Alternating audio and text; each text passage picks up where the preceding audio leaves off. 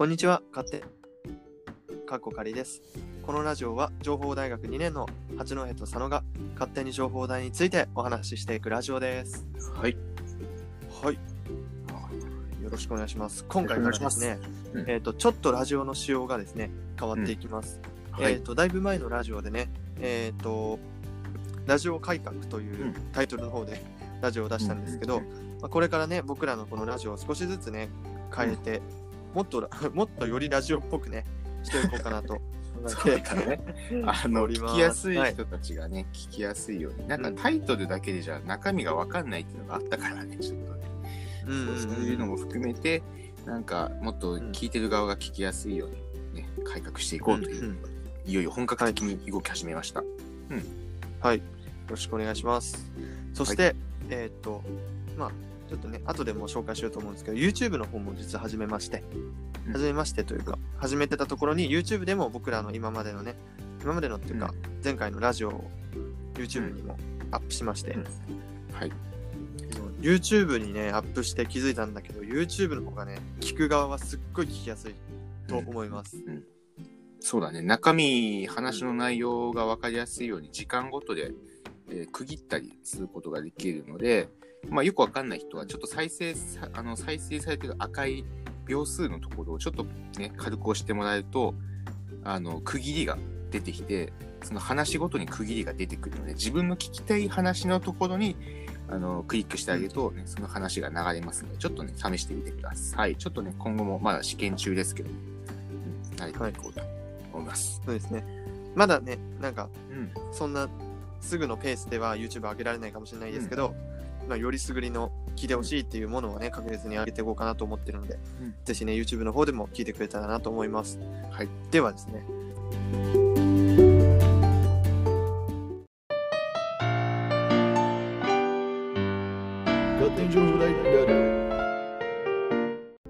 今日は7月10日金曜日、はい。何の日でしょうか？ね。何の日でしょうかというか、もうもう、7月10日、もう納豆の日ですよ。そうだね。納豆だね。ね。明らかに分かりやすいことはい。そしたら、じゃあせっかくなので、ちょっと納豆の日じゃないのかということで、ちょっと何の日かね、えー説明していこうと思います。今日は7月10日、えー納豆の日と、えーウルトラマンの日っていうのがあります、実は。うんということで、うんチュワッチ。ね、まず納豆の日のことについて説明していきます。えー関はい西納豆工業協同組合が1981年に関西限定地、関西地域限定の記念日として制定し、全国納豆協同組合連合会が1992年に改めて全国の記念日として設定をしました。えー7月7と、えー10等ですね。で、納豆、語呂合わせですね。えー納豆の日でございます。はい。はい。まあね、僕らのね、このラジオもね、まあ納豆のようにね、ネバネバーと、まあネバネバーとね、うん続いていけるように、まあ頑張りますのでね、そうだねな。っていけるといいですね。どのようにね。うん納豆の実はね。N- NG1 回出してるのでね、このくだりも2回目でございます。そうです、そうです。はいそう。ね、きちんと納豆、はい皆さんに納豆をね、愛されるように、私たちもこのラジオも愛されるように、はいえー頑張っていきたいなというところでございますね。はい。じゃあ、はい次いきます。はい。ウルトはいラマンの日ウルトラマ、ン18。はい。1966年のこの日、TBS ラテレビで、えーウルトラマンの放映が開始された。ウルトラマンは7月17日に放送の予定だった。しかし、その前に放送されていたウルトラ Q の最終話が内容が難解であるということを理由に放送されないことになった。そこで、その穴埋めとして、前日に杉並公会堂で開催されたウルトラマンの宣伝イベントの模様をウルトラウルトラマン前夜祭として放映したということでございます。いやいやいや。あれですよね、あの、うん7月10日にその前夜祭があったんですよね。そうです、そうです。穴埋めで入ったということでございます。いや、ウルトラ Q、佐野くん知らないでしょ？いや、知らない、知らない。ウルトラ Q、うん。結構、結構こ怖い感じで、そうなの？当時 白黒、白黒でね、結構怖い感じであった。うんうん曲もね、なんかあの、うん。すごい、うん。なんか、モワンモワンするような曲で、なるほど。ちょっと怖い感じのやつ。昔のね、感じの。うんうんうん。うん、当時じゃないか。僕、すごいね、ウルトラマン好きだったんで、こういうのも知ってる、知ってたんですけど、やっぱり子供のうちに聞くと、ちょっと音が頭から離れなくてトラウマになりましたね。はい、であのガラガラモンだったかな、うん。ピグモンかガラモンか忘れちゃったけど、ピグモンっていうちっちゃいね、うん。ほぼピグモンとガラモン見た目ほぼ同じなんだけど、ちっちゃいのもいてでっかいのもいるんだけど、うん。それがなんかね、街で暴れたり、あと、なんだ、あの、お金食べる黄色いカタツムリ、カカネゴンっていうのがすっごい好きで、うんへー。カネゴン、うん。ピなんか名前似てんね、ピグモンと。うんうん。カネ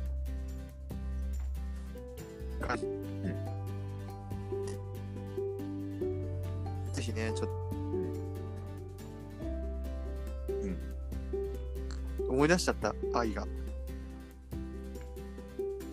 あ、ちょっと大丈夫ですか、あ、大丈夫です。聞こえますか、聞こえてます。はい。まあ、そんな感じで、まあ、はい。ウルトラマンの人。うんウルトラ Q 懐かしいですわ。うんこんな感じでちょっと、はい、僕、学生なのにね、すごい、うん昭和のことを思い出してしまいましたけど、うん はい。でははいね、はい次行きましょうえーと今回、ははいい、今回のラジオは第165回ですね。忘れてましたけど、確認。ははいい。えっ、と、今日の7月10日の情報大学からの情報の方をね、お伝えしていこうかなと思います。はい。まあ、毎回、うんここは治ってませんね。まあ、はい。今調べますので、はい少々お待ちください。い僕いいですか？もうい見つけたので。一つ目。今日ね、いですよ。えっと、お願いします情報大学から2点お知らせ上がってました。えまず1点目、モス試験の対策オンライン演習のご案内。えーそして、えー7月授業、えー2020年前期、えー前期のね、えー全目全科目予定表のご案内ということで、えー2点上がっていました。で、えっ、と、2月、7月授業の関しては、えー毎月、毎週出ているものですので、ちょっとそこは、えー省かせていただいて、いただこうかな。えーと、もう一つ、あ、これあれですね。大学院もありましたね。すいませんでした。えー大学院、えー北海道国際交流協力総合センター2020年度北海道外国留学生国際交流支援事業に、えー関わる、えーか助助成金についてでございます。これについてもちょっと、えー省かせていただいて、ちょっと私が今回ピックアップしたニュースを、えーお話ししていこうと思います。えー先ほどありました、 MOS 試験対策オンライン演習のご案内でございます。えーそのまま本文読ませていただきます。えー本学の MOS 対策講座をご担当いただいている ED e エデュケーションズ様よりということで、えー学内で実施している MOS 試験対策講座の、えーが、えー10月から11月、ね前やってるんですけど、それが今年はちょっと異なって、えー今年はすべて e エデュケーションズが行います。オンラインでの実施は初めての試みとなっております。オンラインガイダンスご覧くださいということで、7月15日水曜日10時より、えーオンラインガイダンスがありますということでお知らせになっています。もうそのことについては、え過去の放送回で、えー多分えお話ししているので、そちらの方を聞いていただければいいかなと思います。はい。ということで、今えー7月10日分のポータルの情報からは以上です。はい。ありがとうございます。ねそんな感じでございます。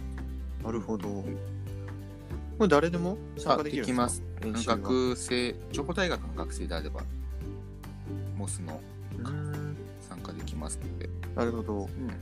いいですね。まあ、気軽に、気軽にまあ聞くだけでもね、参加してみるのもうんいかがでしょうか？はい。という感じでございます。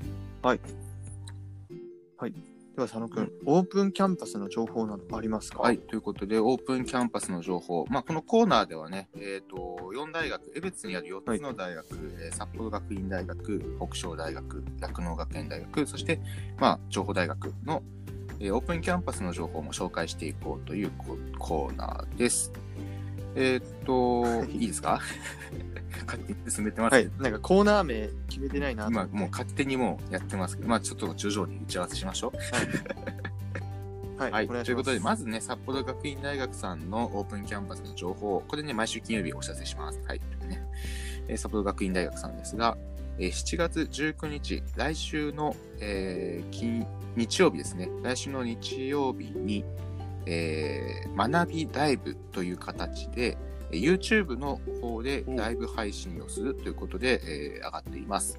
えー詳しくは、えー札幌学院大学さんのオープンキャンパスの情報からご確認ください。えー続きまして、北昇大学さん行きます。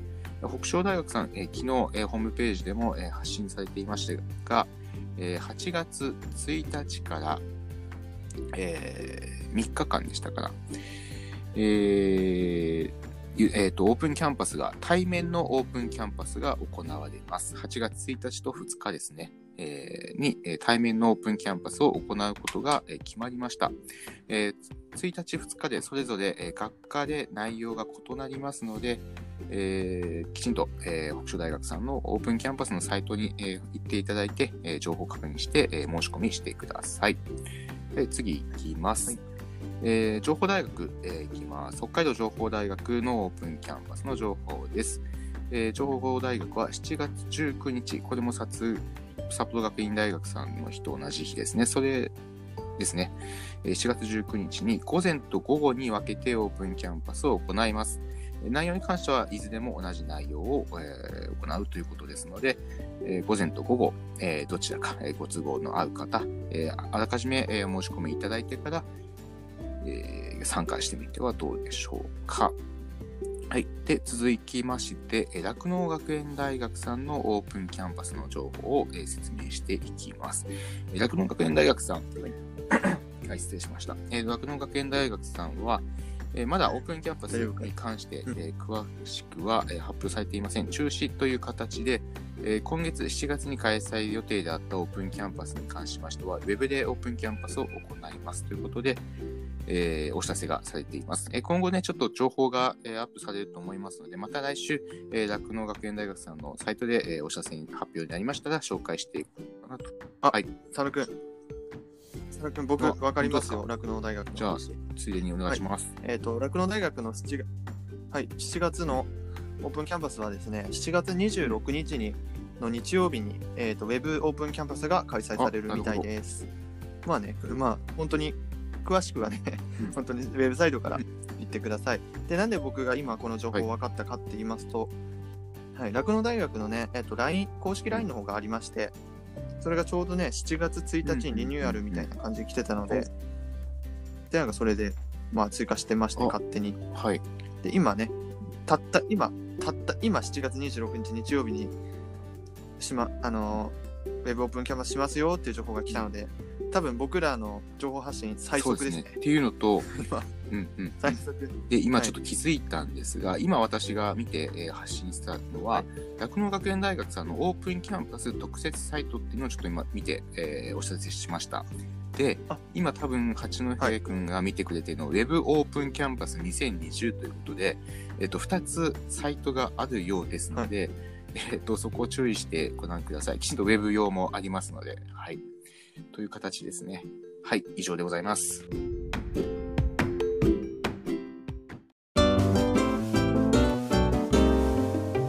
勝手に情報大ラジオエベツラブ、エベラブのコーナーです。はいイエイいえ、パチこの、はい、このコーナーはですね、えっ、と、北海道情報大学は江別にありますよね。そんな江別の学生が江別のことについて知らないなんてもったいないということで、みんなにね、もっと江別のことを知ってもらって、もっと江別にのことを好きになってもらうために考えた企画でございます。これはですね、まあ、江別のね、えーとについて、まあ、ただ僕らがうん。淡々とね、江別の好きなところだったりとか、江別の新しい新着情報をうん。言う、言うというかね、うん。それについて語るコーナーでございます。うん。まあ、これからの季節、夏ということで、夏、はい。お祭りもね、たくさん増えてくるんです。うんうんうんまあ、コロナがどうとかありますけど、でも確実にあるんですよ、お祭りはやっぱり。そこでですね、あの、いつもお世話になっているエベナビさんの情報でですね、エブリで、まずうんエブリは、えっ、と、もうわかりますよね、エブリね。あの、レンガ、レンガのね、建物でございます。そうですねエブリで、エブリマーケットというものが開催うんされるそうで、はい、フリーマーケット。はい。なんかね、いろんなところからテイクアウトを中心とした限定商品の、限定商品販売のフェアが7月18日土曜日と7月19日日曜日に開催するみたいです。なるほど。楽しみ。楽しみじゃない？これは。これは、うん面白そうだよね、なんか。めっちゃ面白そう。まあちょっと見ているんですけど、サイト、エベナビさんのサイトでうんうん見させていただいていて、うんあ、テナント、うん、うん、はいうん。内容を話していっていいですか？はい。はい。あのー参加店というか、テナント、テナントでわかりますか？皆さん。まあ、そのあるお店はですね、まず一つ、とにかく。まあ、これもね、えっ、と、元からエブリの中にとにかく入ってるんですけど、限定商品があるみたい。あれ？入ってるよね。うん限定商品があるみたいですね。えっ、と、焼き鳥職人による本格焼き鳥。うん人気メニューからステーキを炭火焼きで。え？よだれめっちゃ出てきた。熱 熱っ。ー、こんなのなんていう読むんだこれうんなんとかさん、かき、粒あキさんあけさん、粒、かき粒、北海道産ホタテの炭焼きだってよ。おいおい。おいおい。で、まあ次、次のお店行きます。はい、はい町の八百屋さん。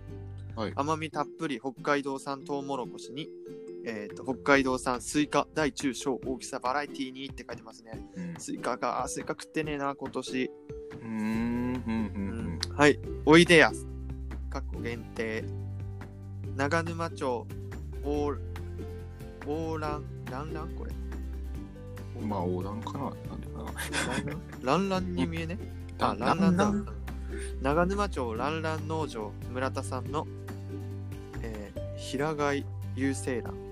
ちょっとわかんないですけど、たま、美味しい卵が売ってるみたいですね。え、希少価値の高い一品、数量限定って書いてますね。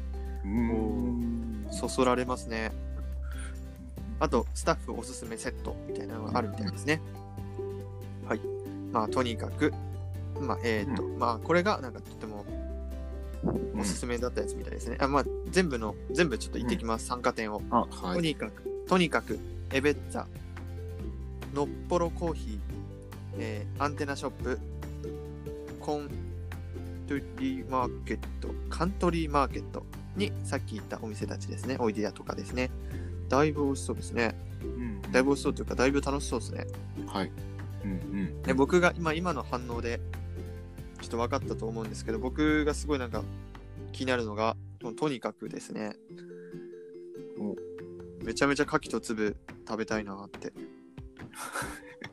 牡蠣と粒ですか？渋いっすね。いや俺なんでかっていうとこの前ですね、はい。あのー牡蠣牡蠣食べ放題のお店はい。あ僕が前回一人でラジオした時に牡蠣食べ放題のお店に行ってやるからなみたいな話をしたんです、はい。はい。で行ったんですよ僕。うん。行ったらですねなんと牡蠣がもうなかったんですよ。なるほど。そんなに、そんなに、なるほどねいやいや、はい本当に分かってない。だって、牡蠣食べ放題500円でさ、マジで牡蠣食べに行ったのにさ、なかったの。本当にショックで、はいでも、うん。でも、それ以外のすっごい美味しかった。すうん。うん。っごい美味しかった、マジで。それ以外のもちゃんと美味しかったですけど。いや、牡蠣、牡蠣。ねちょっとね、居酒屋さんなんで、うん。うん。ちょっと値段は高いんですけども、まあ普通のあのラーメンとかと比べたら、でもね、ちゃんと安めのお値段で、とても美味しくいただきました。うん。牡蠣。牡蠣食べたかったんですよ。だから今ね牡蠣へのね あれがやばいんだよね。本当に牡蠣食べたい今。そ本当。いやそうです。なるほど。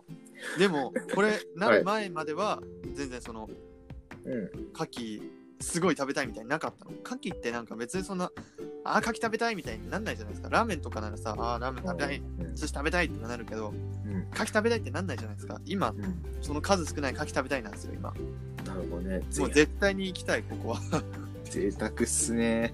本当に行きたい。うん。もうなんか、いや、うん本当はね、500円食べ放題がすごい食べたかったんだけど、うん。できっと多分この、とにかくのやつはそんな安くないんだ、絶対に。多分、1個そうだね。400円とか、もっとするかもしれないくらいだけど、でもちょっと食べておきたいかなってすごい思いますね。うん。なるほど。はい。そっか。でもエブリとかってさ、やっぱさ、おしゃれティーなお店ばっかりだからさ、うんうん。すごいスポットとして、まあ、まずイベント云々とかじゃなくて、エブリ自体がもうおすすめの観光地だよね。なんか、あ、本当にそう思レンガでね、本当におしゃれティーで。う。うん、全部おしゃれで、で、あの、エベッツァとか、うん。まあ、とにかくとか、すごいなんか、デートにいいなと思って、なんか学生のデートでもちょうどいいんだよね。うんうん、確かに。なんていうか本格的ではあるんだけど、硬くなりすぎずみたいなね。うんうん。硬くなりすぎずっていうか、まあ結構やっぱり、江別の学生からすると結構近くて、しかも駅からも、のっぽりからも近いんだよね。近い近い。うんうんそこがやっぱり一番大きいのかなっていう気はする。いや、そうですね。ちょっとよだれがマジで溜まってますね。まあ、まあ、そっかそっか。来週、来週だね。来週の18と19土日。なるほど一応開けとくわ、俺。うん。なんか19日、情報大学でね、オープンキャンパスだから、なんか、そのついでに寄ってみるとかっていうのもありかもしれないですね。ありですよ、皆さん。本当に。せっかくだからね、江別来たら、うん僕たちのおすすめする観光地も行ってほしいなっていうふうにははい。思います。とっても思いますね。エブリ。エブリですよ。言ってください、エブリ。うん。はい、そんな感じですね。勝手に情報大ラはい。では、フリートーク、うんやっていきましょうか。うん。うん。はい。はい。まあ、フリートークなんで、ちょっとうん話していいでしょうか。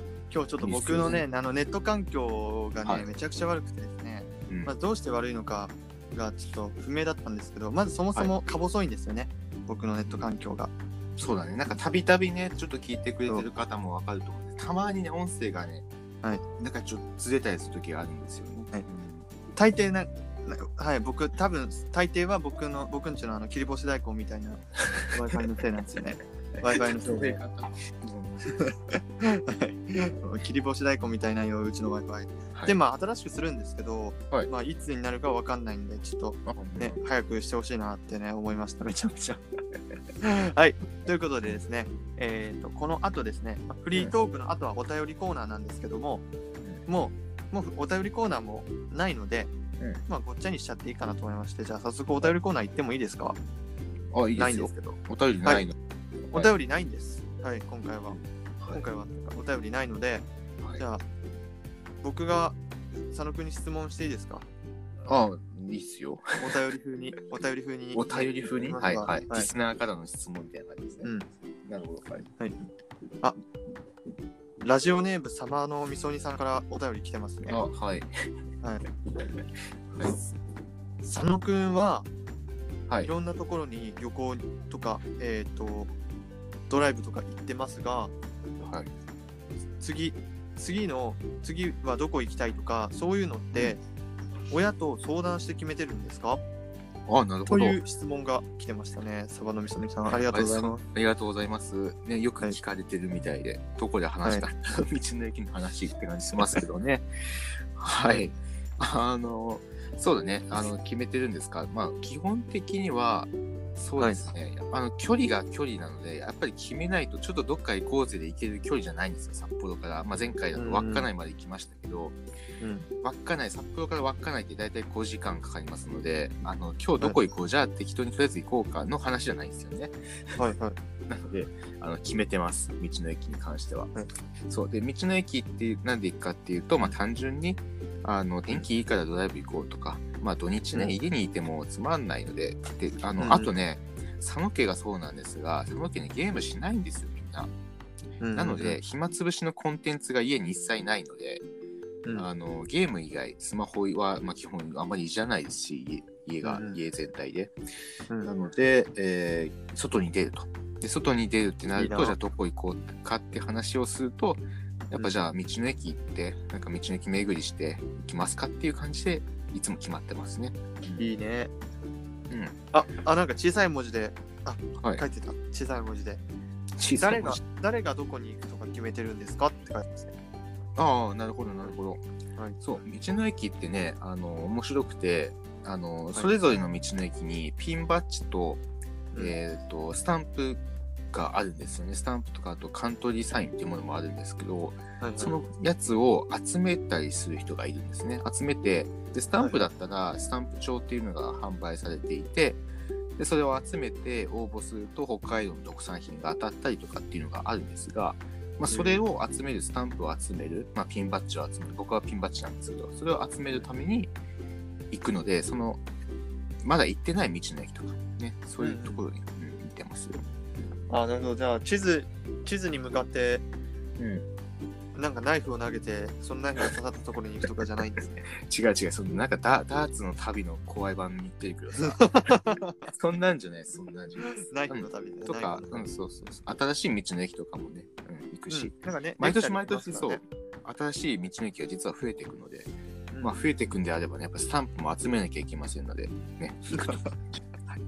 はい、ございます。ね。なんだろうね。え新しいジャンルではね。なんか道の駅オタクみたいな感じ。ですねまあでも結構道の駅、まあ巡る人っていうのは確かにね、ちょっともうおじいちゃんとかになってね、仕事辞めて夫婦一緒にドライブするついでに巡るっていう方は多いかもしれないけど、学生はあんまりいないよね。いやうんめちゃめちゃ面白いと思うそれはすごく。いいご当地のね、食べ物とか、えー特産品とかね、見たりできるので、すごくいいですよ。ああいいですね、じゃあ一つじゃあはい。ね紹介してもらいましょうか。食べ物だったりとか特産品。あれさっき話してたあの、はい。ソフトクリームの話。あその話聞きたいですか？え？そう、ソフトクリームの話、じゃあ行きますか。あのね、そう、さっきちょっと話してて、ソフトクリームっていうとね、みんな大好きな、あの、まあ、バニバニラとか、うん。チョコとか、まあ、ご当地によってはね、あのいろんな味の種類があるんですが、はいあの、先ほど八戸くんと話したのは、ピーマンソフトっていうものですね。はいはいはいはい、ピーマンソフトっていうもので、まあ、どこの道の駅、これ道の駅の話なんですけど、新冠町にあります道の駅、えーサラブレッドロード、えーっていうところですね。サラブレッドロード、なんだこれ、シムカップかな？なんて言うんだろう。まあ、そのサラブレッドロード、ミーカップか。っていう、えー道の駅が、間違ってたらごめんなさいね。うんえーありまして、そこの、えーご当地商品としてピーマンが売られてるんですね。はい。なので、そこでそのピーマンの使ったご当地商品、ピーマンソフトっていうのがあって、まあ、それを食べたっていうわけですね。それのお話ですね。はい、あのー皆さんもねうん。うん、ピーマンソフトピーマンが食べられない方でも食べれるみたいな売り出しあ、無理です。あの、ピーマンをしたいので、やっぱりピーマン。めっちゃピーマンめっちゃめっちゃピーマンなんだで、他にもピーマンせんべいとか、えあせんべいは美味しい。そうだなうんいや、美味しくない、えー美味しくないわけじゃないんだよ。美味しくないわけじゃないんですが、あれみたいな感じで、ガリガリ君のナポリタン味とかあったじゃないですか。で、アイスとかね、食べてね、アイス食べようと思って食べたらナポリタン味で美味しくないっていうのと同じで、うんあのソフトクリームも同じようで、ソフトクリームだと思って食べると、多分受け付けないです。うん。なるほど。ピーマンのソフトクリームだと思って食べると、はい。はい。美味しいです。もうもうもうもうちょいいです。もう。もうもう苦いです。口の中。があ、そうですか。はい。そうですか。はい。僕はね普通にピーマンの方はめちゃくちゃ好きなんですけど、ピーマンすごい美味しいなと思ってるんですけどピーマンソフトクリームは確かに無理かもしれないけどでもちょっと食べたいっていう感じになりましたね。今の話ですか？うん。ちょっとなんかちょっとちょっと食べたいって思ったド M の方がいたらね、一緒に食べに行きませんかって思いました。ね、行ってみてください。いですね。名前もちょっとエッチですしねなんかその場所も、そうなの。うん。はい。ではです。あまたまたお便り来てましたねあ、はい。えっとラジオネームとんでん丸さんからはい。えっと、名前、名前、あそうですね、なとんでん丸って変なおかしい名前ですね、本当にね。はい。なんでしょうね。うとんでん丸まさんから、えっと、佐野くんは、あはい。考えてますよ。あ、いやいや、なんかちょっと文字小さくて見えないですああ、なるほど、なるほど。はい佐野くんの行きつけのお店はありますか？って書いてますね。あ、過去食べ物屋って書いてますね。行きつけのお店？行きつけのお店ですか。あー、なんだ、行きつけのお店。はいや、自分はね、そう、さっきも言った通り、土日いろんなとこ行ってて、毎回同じところに行くっていうのがあんまりないんだよね、はい。実は。そうそう。なので、多分なんかその印象からそんな佐野くんが毎回行くところを知りたいんじゃないですか？毎回行くところ。うん、なんかかあんまり佐野くん同じところに何回も行かない感じだけども、はいあつい行っちゃうみたいな。えー。それこそラピュタかなあ、ラピュタ、あ、ラピュタとかね、江別に関しては学校があるので、どうしても。学校行くついでに行くというのが多いかな。うん。そう、だから、うーん、まあ、自然とね、まあ確かに通ってるっていう意味ではそうかな。ラピュタとか、ラピュタはね、あの、ラーメンがもともと好きで、自分は。で、別にね、ラーメン、ラピュタのラーメン屋さんを最初見つけて、食べて、いや、しゃ醤油ラーメン食べてきたんだって友達に話したら、いや、何をしてんのと。辛味噌を食えと。あの、友達に言われまして、いや、そんなに辛味噌が美味しいの？俺、普段醤油だしなとかって言いつつ、うん行ったんですよ。うんそしたら、もう、ラピュタの辛味噌ラーメンがもう病みつきになるほど美味しくてですね、だって食べたい今。毎月食べてる、あ、でも確かに毎月行ってるもんな。行ってる行ってる。毎月絶対行ってるよ、行ってる。なので、でも本当にほん今月行ってないよね。あ、今月はまだね、始まったばっかりですから。いや本当にラピュタのね。辛味噌はね行かなきゃダメです皆さん本当に。冬冬とか冬とか行って、じゃあみんな。冬とか。夏は暑いかも。でも夏はもういい風。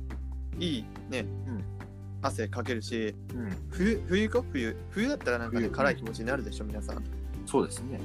ですよね。冬でもいいからね。ぜひね人生で一回は行った方がいいかなって。うん。でそして思ったのが僕が、はいあ僕がじゃねえやそのえっ、ととんでん丸さんのそのはい。あれ聞いて思ったのが、はい。すごいなんかそういえばあれだなと思ってななんか好きなラーメンとかあるじゃないですか、醤油ラーメンのとか、はい。はい。とかあるけどなんか本当に行っちゃうラーメンって別にそういうの関係ないなと思って。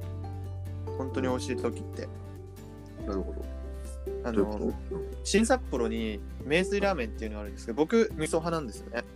味噌派なんですけど、その名水ラーメンはすごい透き通ってて塩ラーメンでもすごい美味しいんですよ。すごい塩ラーメンも美味しくて。あとまあ豚キングだったりだったらうん。醤油ラーメンが好きだったり、となんかラーメン屋によってやっぱりね美味しい、なんか自分が本当は自分は味噌が好きだけど、なんかラーメン屋によって本当に美味しいラーメンが違うからなんかそういうの面白いなって確かに。わわかりましたはいわかるわかるわかる。ラーメン屋さんにやってやっぱり特売りのね、味があるので、それぞれ。うんうんうんなので、まあね、売りの味噌ラーメン、ここは味噌ラーメンが有名だよとかね、よく札幌だ、よく旭川だったらね、あの味噌だっけ？旭川が味噌。だから、わかどこにチックは決まってるよね。函館は塩とかね。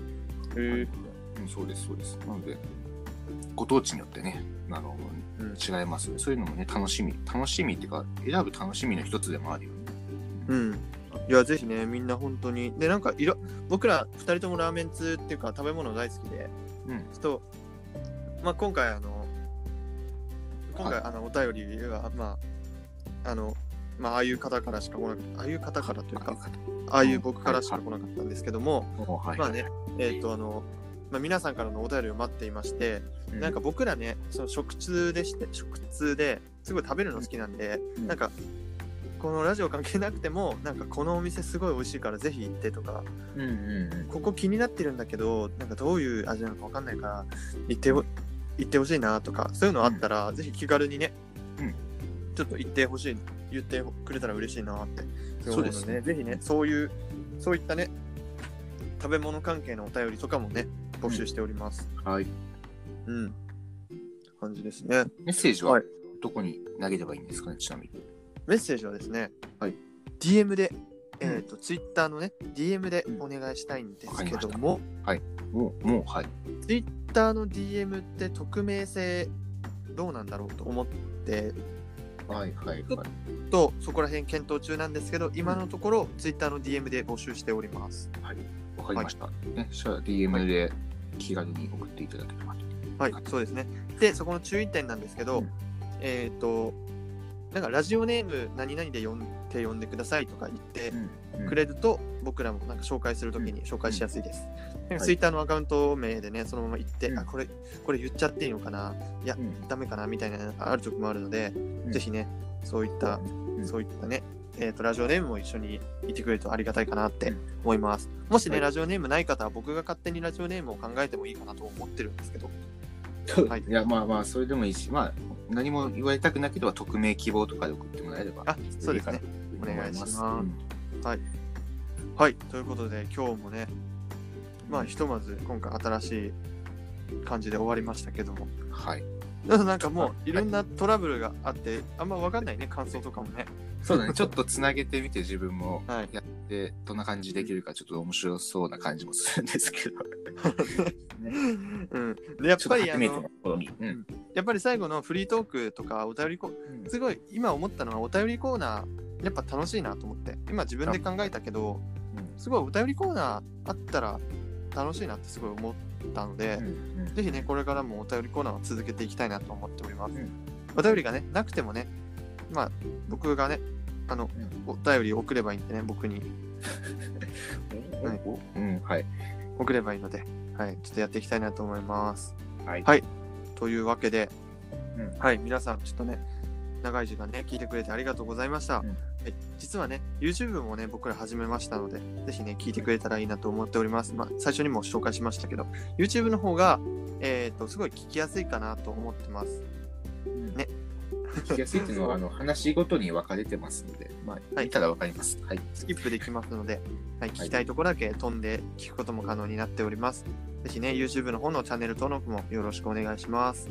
はい。はいそして、またエピソードやこんな意見、こんなことを、こんな企画をやってほしいなとか、こんなことを話してほしいなとか、意見やね、要望もあったらお待ちしております。Twitter の DM うんや、まあ、直接ね、僕らに言ってくれてもいいので、ぜひごご意見待っております。はい。はいではまた次回のラジオでお会いしましょう。じゃあね。じゃあね。